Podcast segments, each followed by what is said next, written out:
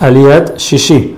Como dijimos anteriormente, esta canción va a ser un recuerdo que cuando la, gente no haga lo que tiene que hacer y le empiecen a llegar cosas malas, entonces van a saber por qué les está llegando. Asimismo, por otro lado, por el lado bueno, es una promesa de que la canción y asimismo la Torah nunca se va a olvidar de Am Israel.